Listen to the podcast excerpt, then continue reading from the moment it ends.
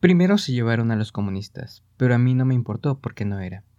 Enseguida se llevaron a unos obreros, pero a mí no me importó porque yo tampoco era. Después detuvieron a los sindicalistas, pero a mí no me importó porque yo no soy sindicalista. Luego apresaron a unos curas, pero como yo no soy religioso tampoco me importó. Ahora me llevan a mí, pero ya es tarde. Bertolt Brecht, dramaturgo y poeta alemán. ¿Qué tal? Muy buen día tengan todas y todos ustedes. Sean bienvenidos a un nuevo episodio en este día aquí en Vive, Convive y Disfruta. Hoy te quiero proponer que nos detengamos a reflexionar acerca de un tema que quedó implícito en el episodio anterior o en uno de los episodios anteriores, en el cual se habla sobre la indiferencia. Justamente por esta razón arrancamos hoy con las palabras de Bertolt Brecht, unas palabras que se sitúan en el contexto de la Segunda Guerra Mundial. Unas palabras que también nos permiten dar cuenta de una situación que parece muy común aún en nuestros días, el cual es que no reparamos en los hechos que afectan a las demás personas, sino hasta el momento en que tales hechos comienzan a interferir en nuestras vidas. De esta manera, en las palabras de Bertolt Brecht, vemos cómo el contexto comenzó a afectar a distintos grupos sociales a los cuales muchas personas se mostraron indiferentes porque no fue algo que afectara directamente a sus intereses. Y de hecho esto es algo que se puede observar no solo a nivel personal, ya que continuando en el contexto de la Segunda Guerra Mundial, mucho se ha hablado del por qué se le permitió a la Alemania nazi llegar a tales extremos. Al respecto podemos ver que a nivel nación también es posible mostrarse indiferente, donde eh, desde los dirigentes de Estado hasta la sociedad misma, en general, se quedan en la inacción. Pero a todo esto, ¿qué es lo que entendemos como indiferencia? Y vamos a partir con José Fernando Velázquez, quien nos dice que la palabra indiferencia no se evoca lo frío, algo que no despierta el calor del afecto, la curiosidad o el interés. Por otra parte, también nos recuerda la definición de la Real Academia Española, la cual define la indiferencia como un estado de ánimo en el que no se siente inclinación ni repugnancia hacia una persona, objeto o negocio determinado. No hay preferencia ni elección. Sin embargo, de esta definición que ofrece la Real Academia, hasta cierto punto podríamos encasillarla en una fórmula de una postura neutral al 100%, cosa que al referirnos a la indiferencia sobrepasa ese límite porque, justo como mencionaba en un principio José Fernando Velázquez, la indiferencia es algo que no despierta calor del afecto. Y aquí nuestra palabra clave es justamente esto, es afecto. Un afecto que entonces aquí sí estaríamos dirigiendo hacia una persona, objeto o negocio determinado. Ante todo, es importante reparar en esto porque cuando nos ponemos a pensar en la violencia escolar o cualquier tipo de violencia, entonces damos por entendido que dentro de ésta se encuentra una multiplicidad de personas relacionadas. Por esta razón es que al decir que la población se muestra indiferente ante una situación en donde un niño golpea a otro o le roba las cosas de la escuela, no son palabras menores. E insisto, esto lo pueden extrapolar a distintos escenarios de la vida en donde mostrarnos indiferentes forma parte de una reproducción de la violencia. Pero antes de pasar directo a la indiferencia hacia las personas, creo que hay lugar para identificar algo que puede ser con respecto a los objetos. Cuando mencionaba que en la escuela se podía ser indiferente hacia el niño que le robaban las cosas, ahí claro que vemos que hay objetos. Pero al final de cuentas, en este ejemplo estaríamos hablando de que no somos indiferentes a sus pertenencias en sí, sino que somos indiferentes con respecto al niño, porque no nos importa lo suficiente como para reparar en su persona y lo que le rodea. Entonces, al poner el acento en la indiferencia hacia un objeto vamos a considerar que no solo le afecta a una persona en concreto, sino que le puede afectar a una colectividad. Es decir, en escalas mucho más grandes como puede ser con respecto a la naturaleza. Y aquí entonces recordemos que el pasado 25 de abril se retiró la palma de la glorieta de la Reforma en Ciudad de México, un hecho que puso en evidencia aquello con lo que iniciamos el día de hoy, en la población en general y visto principalmente a través de las redes sociales, explotó una serie de recriminaciones y lamentos de tal hecho hasta que se anunció su remoción. Es decir, antes de que esto pasara, la mayoría de nosotros habíamos sido indiferentes ante dicha palma, pero con esta palma no solo nos permite ver el ejemplo con respecto a la naturaleza, sino también como un elemento representativo de una comunidad, en donde también podríamos incluir los movimientos, construcciones, representaciones artísticas, etc en donde no las vamos a ver únicamente como objetos materiales que están ahí para embellecer el paisaje, sino como representaciones que adquieren un valor porque guardan en ella una memoria histórica, la memoria de personas que lucharon y vivieron para otorgarnos el futuro en el cual estamos viviendo. Y esta indiferencia fue justamente la que nos permitió observar esta palma, como un elemento icónico de la zona y quizá más importante como un elemento de la naturaleza, porque aquí vale la pena mencionar las palabras de Héctor Benavides Mesa, representante del Instituto Nacional de Investigaciones Forestales, Agrícolas y Pecuarias.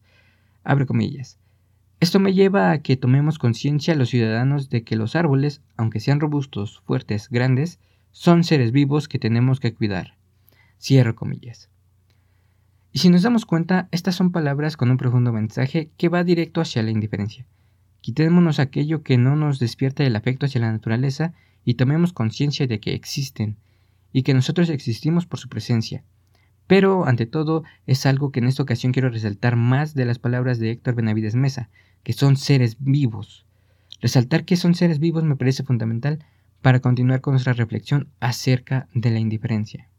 La razón de esto es sencilla, porque cuando hablamos de indiferencia hacia otras personas necesariamente entendemos que son seres vivos. Y no solo eso, sino que otra categoría que usamos cuando nos referimos a las personas es de seres humanos. Entonces, piensen en lo siguiente, si ser indiferente nos evoca a un estado de ánimo que no despierta el afecto sobre la otra persona ni repugnancia sobre la misma, ¿cómo vamos a considerar a esa persona? ¿Vamos a considerar que existe, que vive en el mismo espacio que nosotros? Y justamente este tipo de preguntas es donde ponemos atención y recuperamos algo de un episodio pasado, acerca de la construcción de una visión de lo que es un ser humano en general y que se encuentra asociado normalmente a una imagen de civilización. Una imagen que por cierto puede estar más o menos estirada dependiendo de las estructuras sociales y culturales en las que crecimos. Pero algo que podríamos estar de acuerdo es que en esta imagen asociamos civilización con educación, estatus social, estatus económico y ciertas conductas como pueden ser la forma de andar, forma de hablar o incluso de comer. De esta manera lo que tenemos es que establecemos una diferenciación que no queda únicamente en una escala individual, sino que viene construida socialmente y que adoptamos en su gran mayoría por la normalización de las cosas. Piensa en esto. ¿Cuántas veces no has viajado por la ciudad y has visto a alguna persona en situación de calle? Desgraciadamente es difícil que salgas y no lo veas. Aunque sea una persona en esta situación, y de esta misma manera, ¿Cuántas personas has visto que reparen en la presencia de esta otra persona? Si nos imaginamos la cantidad de personas que circulan cerca de alguien en situación de calle, entonces el nivel de indiferencia es muy grande. E insisto, una de las razones es la normalización de estos hechos. Una normalización que en muchos casos viene a ser el sinónimo de deshumanización en el momento en que la humanidad se relaciona con lo civilizado. Pero también veamos otra cosa. La definición de la Real Academia Española nos decía que la indiferencia tampoco producía repugnancia, algo que entonces nos llevaría a un estado completamente neutral, como los decía. Sin embargo, algunos autores con los que comparto la idea nos dirían que no es del todo. Cuando observamos la indiferencia social, lejos de situarnos en una posición neutral, lo que ocurre es un estado de tolerancia, una tolerancia hacia la otra persona principalmente.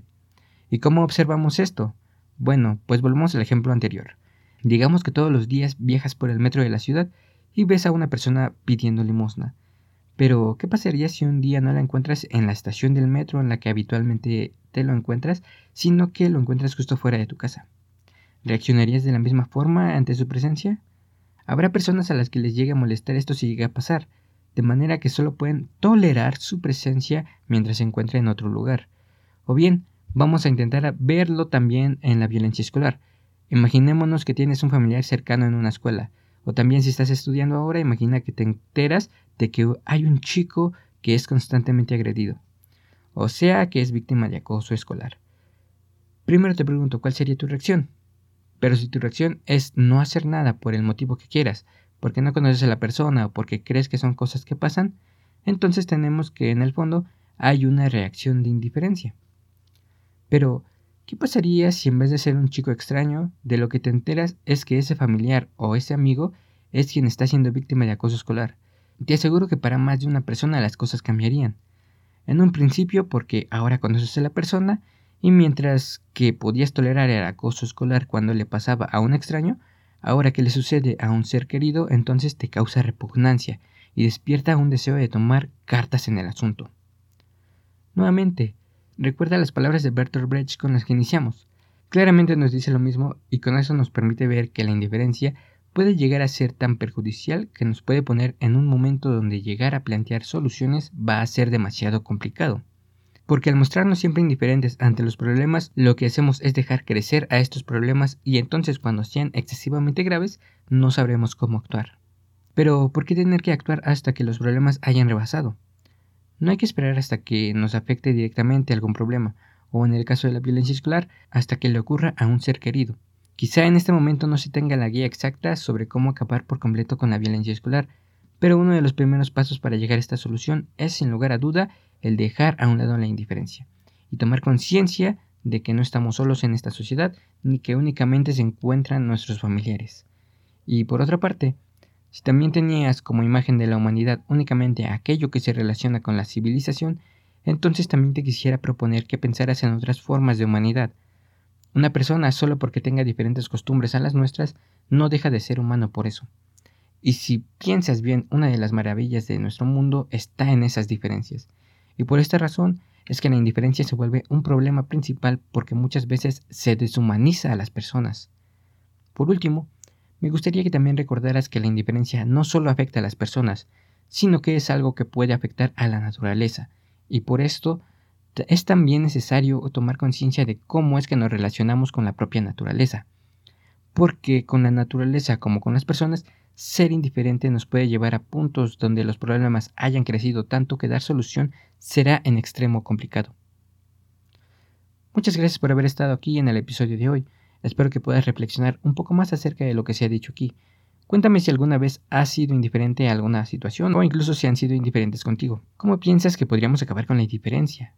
O bien, si quieres hacer cualquier otro comentario, también lo puedes hacer a través de las distintas redes sociales que estaré dejando en la descripción. Nos vemos en el próximo episodio y recuerda, vive, convive y disfruta.